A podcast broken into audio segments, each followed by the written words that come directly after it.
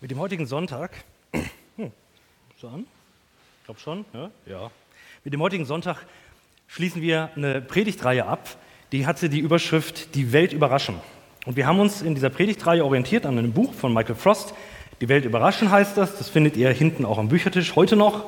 Letzter Tag, ab morgen gehen die Sachen wieder zurück. Also wenn ihr das nochmal ergattern wollt oder wenn ihr möglicherweise eine Predigt verpasst habt, da könnt ihr nochmal nachlesen und euch noch einiges ähm, dazu holen.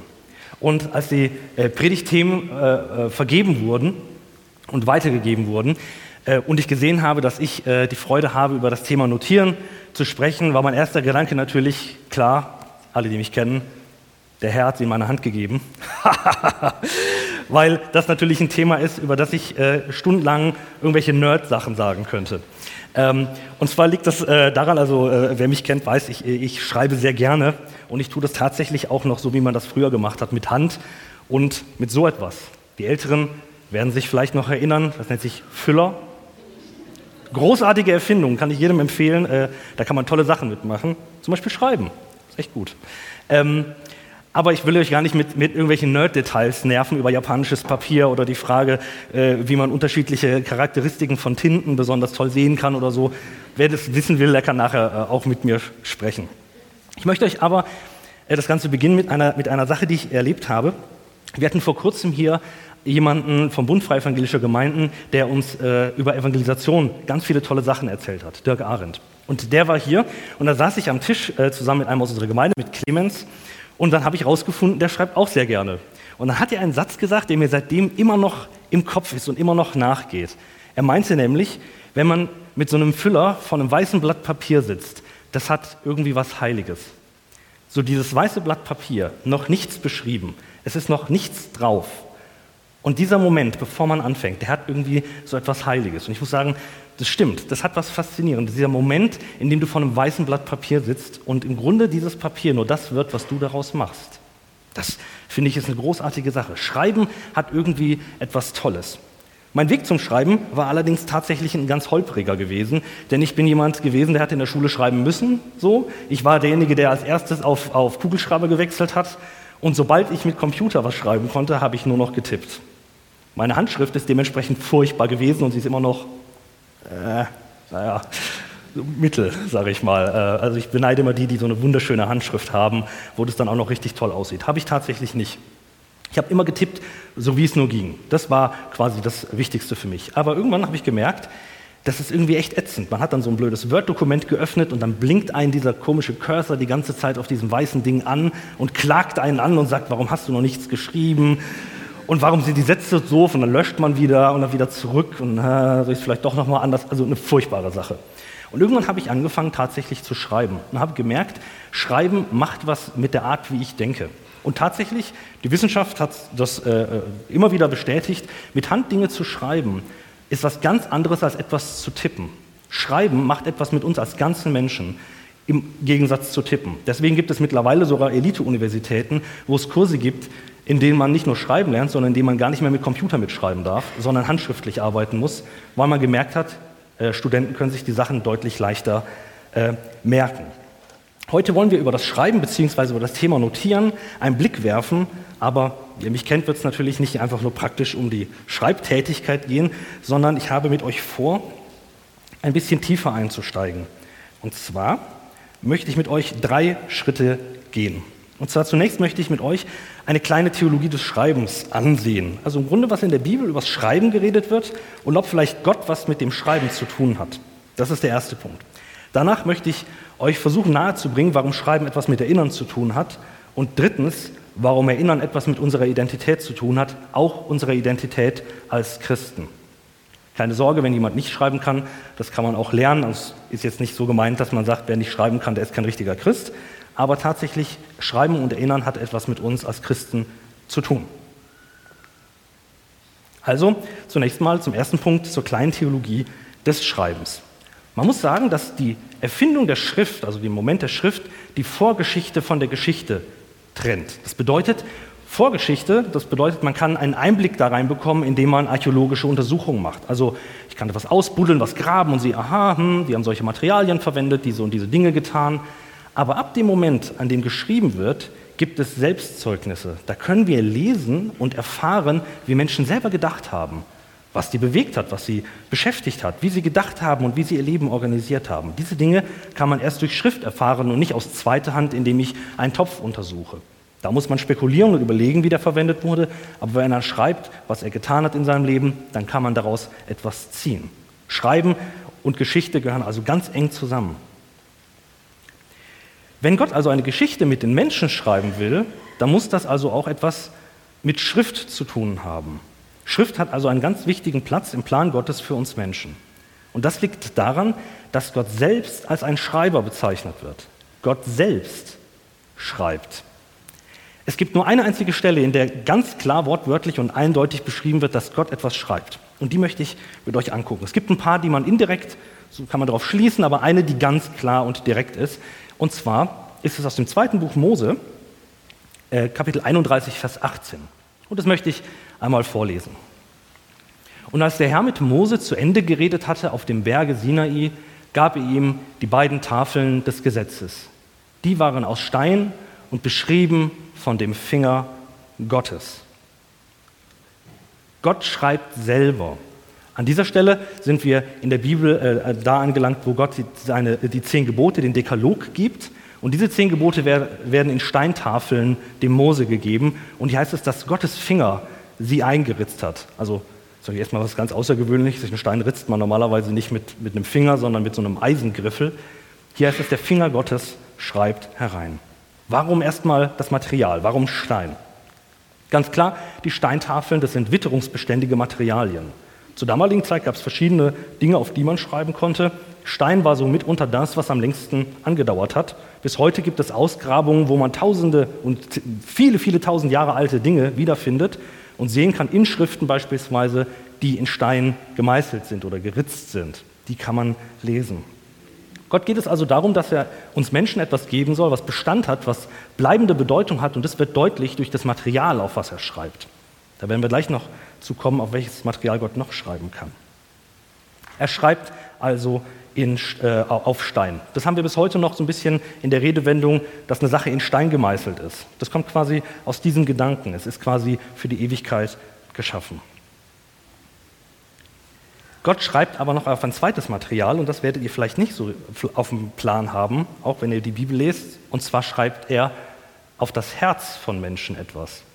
Und da möchte ich euch eine ganz interessante Bibelstelle mitbringen, und zwar aus Jeremia 31. Jeremia war ein Prophet gewesen, der hatte auch einiges sehr Schweres dem Volk Israel weitergeben sollen, aber an, äh, an dieser Stelle, an der wir da sind mit dem Zitat, sind wir an einer, einer Stelle, in der er über Hoffnung spricht. Und die Hoffnung äh, für das Volk Israel und auch für uns. Da heißt es, passt auf, die Zeit wird kommen, spricht Jahwe, das ist Gott. Da schließe ich einen neuen Bund mit Israel und Juda. Er ist nicht mit dem zu vergleichen, den ich damals mit ihren Vätern schloss, als ich sie bei der Hand nahm und aus Ägypten herausführte. Diesen Bund haben sie gebrochen, obwohl ich doch ihr Herr war, spricht Jahwe. Der neue Bund, den ich dann mit meinem Volk Israel schließen werde, wird ganz anders sein, spricht Jahwe. Ich schreibe mein Gesetz in ihr Herz. Ich lege es tief in sie hinein. So werde ich ihr Gott sein und sie mein Volk. Dann muss keiner mehr den anderen belehren. Niemand muss mehr zu seinem Bruder sagen, erkenne doch Jahwe. Denn alle werden mich erkennen. Ich werde ihre Schuld vergeben und an ihre Sünde nie mehr gedenken. Gott schreibt auf das Herz. Was hat es damit auf sich? Dieser, dieses Kapitel beschreibt an dieser Stelle den größten Unterschied zwischen Religionen und dem christlichen Glauben. Religionen sind äh, im Grunde mehr, äh, wie soll ich sagen, der Versuch des Menschen, zu Gott zu kommen. Durch unterschiedliche Dinge, durch religiöse Praktiken, indem man verschiedene Dinge tut. Der christliche Glaube dreht das Ganze um und sagt, nein, nein, Gott kommt zu uns. Er ist derjenige, der zu uns kommt. Er ist derjenige, der aktiv ist und uns verändert. Das ist ganz tragisch, weil es viele Menschen gibt, die glauben, dass der christliche Glaube sagt, handle fromm und dann wirst du Christ sein.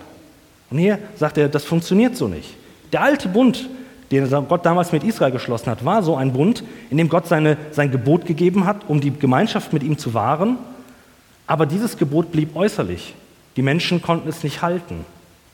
Es letztendlich war das Herz nicht verändert, sondern es blieb äußerlich.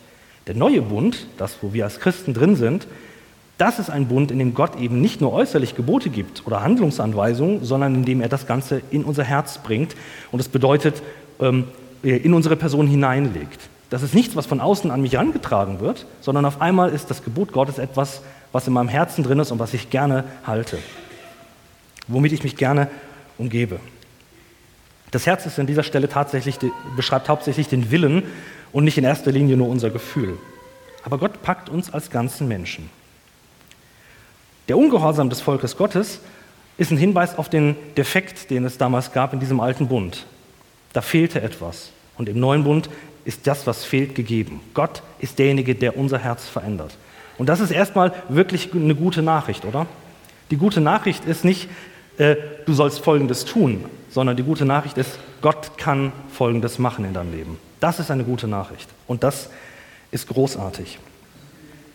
Das Spannende ist nun, dass dieses Schreiben auf das Herz, das hier steht, im direkten Gegensatz steht zu etwas, was vorher im, äh, in Jeremia auch genannt wird, und zwar das Umgekehrte, den Zustand, aus dem wir als Menschen erstmal kommen. Und zwar findet ihr den in äh, Kapitel 17, Vers 1. Da heißt es, der Herr spricht, die Sünde meines Volkes ist mir Diamanten im Griffel in ihre Herzen und mit eisernem Meißel in die Hörner ihrer Altäre geritzt. Das klingt vielleicht ein bisschen fremd für uns heutzutage. Gemeint ist damit, dass die Schuld und Sünde auch nicht etwas Äußerliches ist, was uns Menschen trifft. Wo wir sagen, oh ja, ich habe vielleicht aus Versehen einen Fehler gemacht. In Wirklichkeit wollte ich das gar nicht. Das ist nicht Sünde und Schuld. Sünde und Schuld ist etwas, was in unser Herz eingeritzt ist. Das heißt, das Problem ist nicht äußerlich, wie mein Verhalten ist, sondern das eigentliche Problem ist, worauf ist mein Herz ausgerichtet? Und hier heißt es, mit diamantenem Griffel ist es in unser Herz eingeritzt. Und hier heißt es, mit eisernem Meißel in die Hörner der Altäre. Das bedeutet, selbst die Religiosität, die wir haben als sündige Menschen, bleibt im Grunde fehlgeleitet. Und das ist das Besondere. Gott, der schreibt auf unser Herz und bringt da etwas völlig Neues ran. Er wischt das weg, das Alte, und setzt etwas Neues an die Stelle. Schreiben bedeutet, dass Gott etwas tut, was von Dauer ist. Ob das nun bei den zehn Geboten war oder ganz besonders darin, dass er etwas in unser Herz schreibt. Das ist nichts äh, Hinfälliges, was mal eben ausradiert werden könnte. Da, wo Gott schreibt, da hat es Bestand. Schreiben heißt an einem weiteren Schritt aber auch, etwas zu bezeugen. Das finden wir an anderer Stelle ganz toll beschrieben bei einem Propheten, der äh, etwas zur ähnlichen Zeit gelebt hat, zwar Jesaja. Da können wir Moment mal, da fehlt jetzt ein Vers. Verzeiht mir bitte, den lese ich euch aber vor. Ähm, Jesaja 30, Vers 8. Da, schreibt, da heißt es: Nun geh und schreib ihnen diese Worte auf eine Tafel, verzeichne sie in einem Buch. Sie sollen dort für die Zukunft und für alle Ewigkeit aufgeschrieben sein. Ihr werdet es nicht glauben, aber als ich jung war, habe ich tatsächlich mal in einem Zeugnis eine 2 in Sport stehen gehabt. Und ich habe mich gefreut wie ein Schneekönig. Eine 2 in Sport, mehr als ich je erwarten konnte. Und da würde ich dran zweifeln und da könnten auch andere dran zweifeln, aber ich könnte sagen, Moment mal, ich habe ein Zeugnis. Ich habe es schwarz auf weiß, ich kann das zeigen. Das ist etwas, äh, was ich tatsächlich irgendwann mal, ich weiß nicht richtig wie, aber irgendwie wohl geschafft haben soll. Alles, was wirklich wichtig ist, läuft eigentlich auch schriftlich. Nicht alles, aber ich würde mal sagen, das meiste läuft schriftlich. Kriege wurden mit einer Unterschrift begonnen und sind genauso mit einer Unterschrift wieder zu Ende gegangen. Schreiben hat Macht. Wenn man sich verheiratet und eine Ehe schließt, dann unterschreibt man, dann schreibt man mit der Hand. Das hat eine große Bedeutung und einen großen Wert. Schreiben heißt etwas bezeugen. Hier heißt es, dass dieser Prophet bezeugen soll gegenüber das, was Gott gesagt hat gegenüber seinem Volk.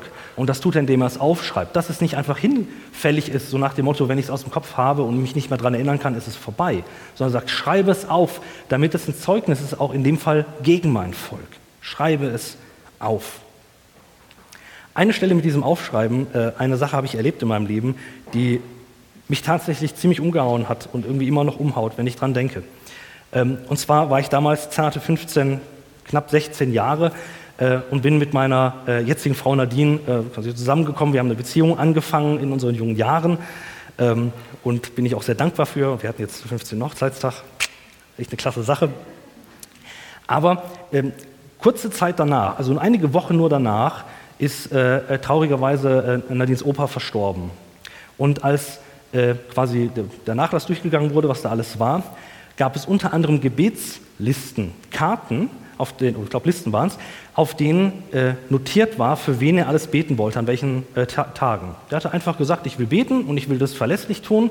Und das Spannende ist, da ist sogar mein Name schon drin gewesen. Der hat schon für mich gebetet. Da war ich noch quasi in dem, in, ich habe ihn noch nie gesehen gehabt vorher. Und ich war noch nie mal in der Reichweite gewesen, kein gemeinsames Fest gehabt. Der hat mich nicht gesehen und hat trotzdem meinen Namen aufgeschrieben und gesagt, für den will ich regelmäßig beten. Das fand ich stark. Was für ein Zeugnis ist das für einen Menschen, der sagt, ich möchte das nicht mal eben tun, wenn mir irgendwas einfällt, sondern sagen, das ist mir ein Anliegen, das so groß ist, das schreibe ich sogar auf. Ich muss sagen, das finde ich ganz gewaltig. Und für mich auch echt eine, eine Ermutigung zu sagen, man kann sich auch an Dinge erinnern, wenn man schreibt. Schreiben heißt nämlich, ich bezeuge etwas und ich setze Tinte gegen meine Vergesslichkeit. Und jetzt werdet ihr sagen, Moment mal, Martin, du bist doch trotzdem ganz vergesslich.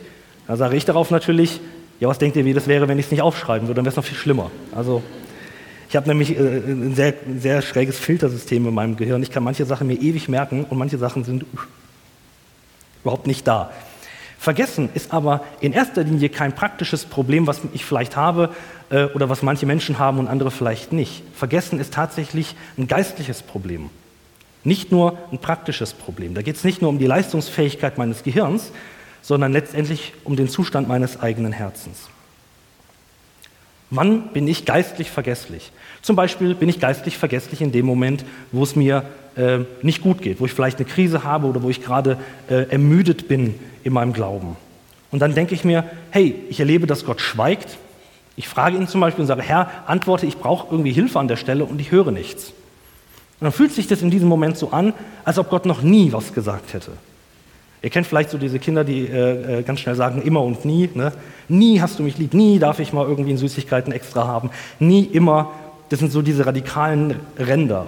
Aber irgendwie merke ich, ich finde mich da doch selbst auch manchmal wieder. Dass ich sage, wann habe ich, Gott, wann hast du jemals wirklich in meinem Leben so gewirkt, dass ich es dass wirklich eindeutig zeigen kann? Und wenn ich mal nachdenke und vielleicht mal nachsehe, wo ich mir manche Sachen aufgeschrieben habe, merke ich vielleicht, hey, Moment mal, das ist, ich, bin ja gar nicht, ich bin ja gar nicht so krass auf der, am Rand oder ausgegrenzt oder im Schweigen Gottes, sondern eigentlich habe ich Gott an vielen Stellen immer wieder erlebt. Zu vergessen, was Gott für dich getan hat, zu vergessen, was Gott für sein Volk getan hat, ist letztendlich eine geistliche Sache und nicht nur eine Sache, die mit unserem Gehirn zusammenhängt.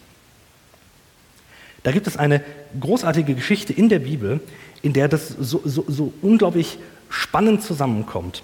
Beides, das Vergessen und das Erinnern. Und zwar ist es eben auch im zweiten Buch Mose, wo wir gerade schon waren, einige Kapitel vorher. Da hat man ein, eine, Kriegs, eine Kriegssituation. Und zwar steht das Volk Israel im Krieg mit den Amalekitern. Das war quasi ein verfeindeter äh, Stamm gewesen. Und, der, und Mose, schon, schon alt, äh, sehr alt, und sein im Saft stehender Nachfolger Josua führen diesen Kampf an gegen die Amalekiter. Und die Schlacht ist gewonnen, und muss sagen, durch ein großes Wunder Gottes. Ja? Und jetzt würde man noch sagen, das ist doch großartig, ein Riesenwunder ist passiert. Absolut großartig. Und jetzt steht dort folgender Satz. Und der Herr sprach zu Mose, schreibe dies zum Gedächtnis in ein Buch und präge es Josua ein. Jetzt würde man sagen, Moment mal, wenn mir so ein Wunder passieren würde, da, da denke ich doch, da würde ich mich doch ewig dran erinnern, das vergesse ich doch nie wieder. So ein Wunder kann man doch nicht vergessen. Aber wenn ihr mal in der Bibel lest, werdet ihr sehen, dass riesige Wunder und die Vergesslichkeit von Gottes Volk ganz eng beieinander liegen. Und ich glaube, da sind wir in keiner Ausnahme. Noch so große Wunder können irgendwann mal passiert sein, aber wie lange halten die wirklich in unserem Kopf an? Wie lange können wir uns daran erinnern und wie lange prägen sie tatsächlich unser Leben? Ich denke, da sind wir nicht besser dran als die Menschen damals. Große Wunder vergessen, da sind wir gut drin als Menschen. Schreiben bedeutet halt, etwas diesem Vergessen entgegenzusetzen. Die Geschichte von Gott mit seinem Volk oder mit uns im Hinblick auf seine Fürsorge, sein Eingreifen, seine Vergebung, es ist hilfreich, es aufzuschreiben. Deswegen äh, probier das doch mal aus. Wenn du zum Beispiel was mit Gott erlebst, schreibe es doch mal. Nimm dir einfach ein Buch, da gibt es verschiedene Größen. Man kann zum Beispiel solche Dinger hier nehmen, A, äh, A5, superklasse. Man kann es noch kleiner nehmen. Man kann auch quasi die Supersize-Variante nehmen, A4 Plus. Sehr, sehr gut. Mehr ist immer mehr, grundsätzlich. Äh, Genau. Da gibt es unterschiedliche Möglichkeiten, es aufzuschreiben, aber macht das doch einfach mal.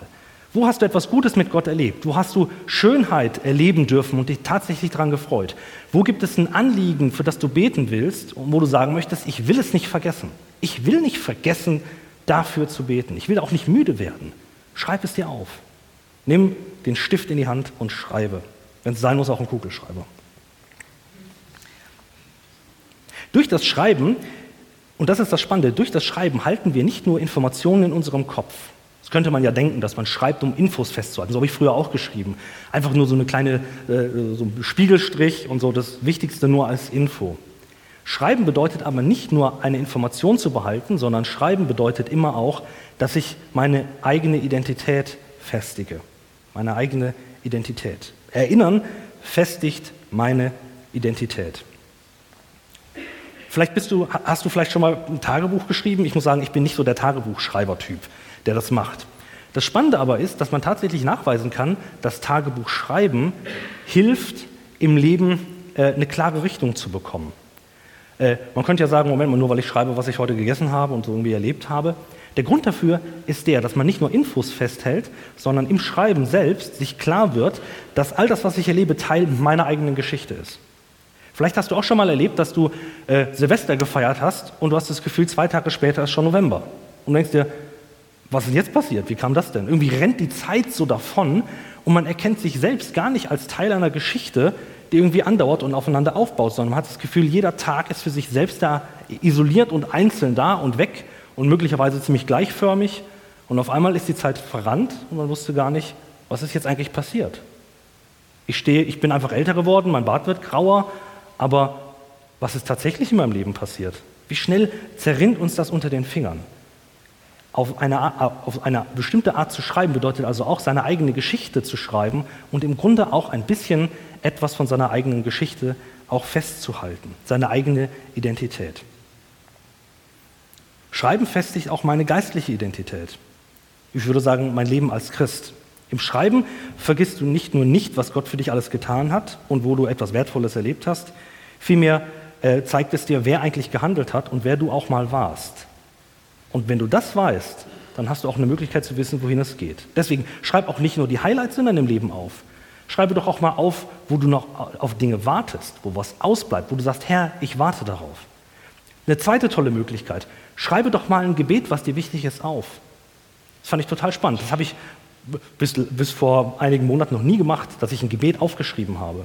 Und dann habe ich damit angefangen und gesagt, komm, das möchte ich mal ausprobieren und schreib einfach mal ein Gebet. Und es ist super spannend, wenn man mal eine Zeit später dann liest und sagt, wofür hatte ich mal gebetet? Was ist daraus geworden? Das ist eine ganz starke Sache. Probiert das mal aus. Oder selbst, selbst, äh, selbst in der Bibellese kann man das machen, indem man zum Beispiel Bibeltexte schreibt. Schreib mal einen Psalm ab.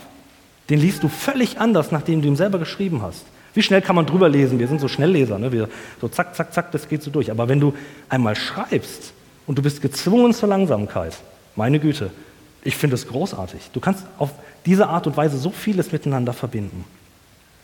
Geschichte ist nicht nur Information, sondern immer auch ein Stück Identität.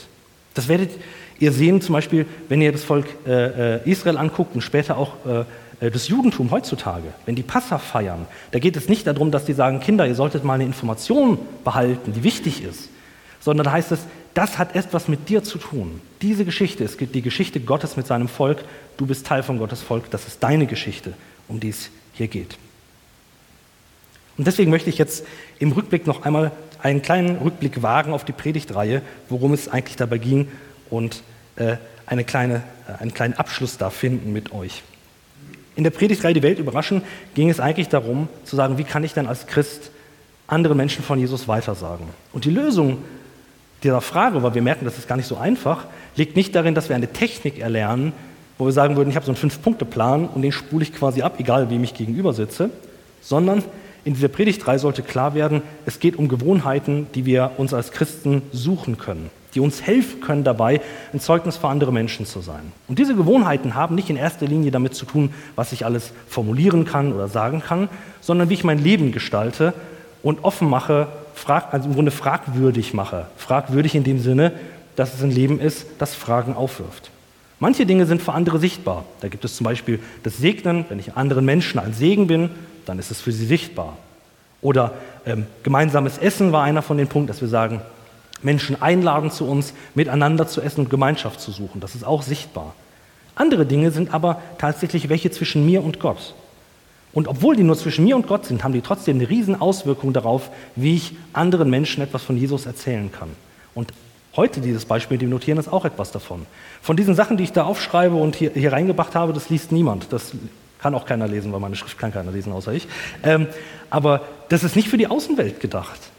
Das ist eine Sache, die schreibe ich mit mir selber und die schreibe ich vor Gott. Und ich glaube, das reicht aus. Und trotzdem passiert dadurch etwas in meiner Haltung gegenüber anderen Menschen. Es geht um gute Gewohnheiten. Da haben wir das Segnen, anderen Menschen ein Segen sein. Da haben wir das Essen, Gemeinschaft suchen. Da haben wir das Entdecken, dass wir Jesus Christus erkennen wollen und sagen, von ihm lernen wollen und ihm nachfolgen wollen. Auf Gott hören, dass wir wirklich in, die, in den Rückzug gehen, in die Stille gehen und sagen, Herr, zeig mir, was wichtig ist. Und zuletzt eben das Notieren. Jetzt ist die Frage, warum sollte das wichtig sein? Warum machen wir das eigentlich überhaupt? Und da kann ich euch mitnehmen an das, was wir hier hinten hängen haben. Die Werte, die uns in der Gemeinde besonders beschäftigen und von denen wir uns her verstehen und leben wollen. Hier heißt es hier am ersten Punkt leidenschaftlich. Und da ist der Gedanke, wir wollen leidenschaftlich für Gott leben und für unsere Nächsten, also unsere Mitmenschen leben. Wie können wir das tun? Wie sollen wir das denn konkret machen? Ich denke, auf diese Art und Weise, mit diesen Punkten, haben wir etwas an der Hand, wie wir das mit Leben füllen können. Wie wir Gott leidenschaftlich lieben wollen und für unseren Nächsten leidenschaftlich da sein und ihn auch lieben.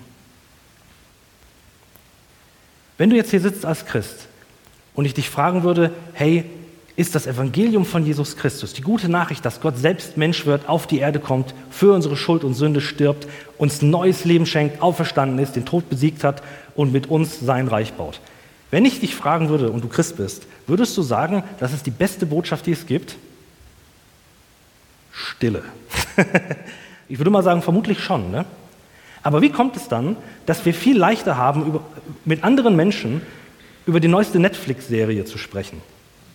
Passt das zusammen? Nehmen wir uns wirklich ernst bei dem Ganzen? Glauben wir uns das? Sagen wir uns das nur innerlich vor und sagen, das Evangelium ist voll gut und klasse, beste Botschaft überhaupt, aber in Wirklichkeit glauben wir was ganz anderes? Ich möchte dich einladen, dich da mal hinterfragen zu lassen. Überleg doch mal, über was du redest und über was du gerne redest. Ich muss das selber auch tun. Ihr wisst, ich habe es gerade gesagt, ich könnte euch eine Stunde lang einen Vortrag halten über die geilsten Sachen, die man mit Füllern machen kann und was daran so brillant ist und warum das viel besser ist als alles andere. Aber habe ich auch die gleiche Leidenschaft, wenn ich über Jesus Christus spreche? Es geht nicht darum, euch ein schlechtes Gewissen zu machen, aber vielleicht den Mut zu machen, das Feuer am Brennen zu halten, sich nicht zufrieden zu geben mit dem Status quo, wo alles schiedlich, friedlich nebeneinander läuft, sondern sich noch herausfordern zu lassen und zu sagen, Herr, und wenn ich diese Leidenschaft noch gar nicht habe, so schenk sie mir, gib sie mir, begeister mich nochmal neu für dich und für dein Wort. Ich möchte zum Abschluss der Predigt noch ein Gebet sprechen. Wir bleiben dazu sitzen.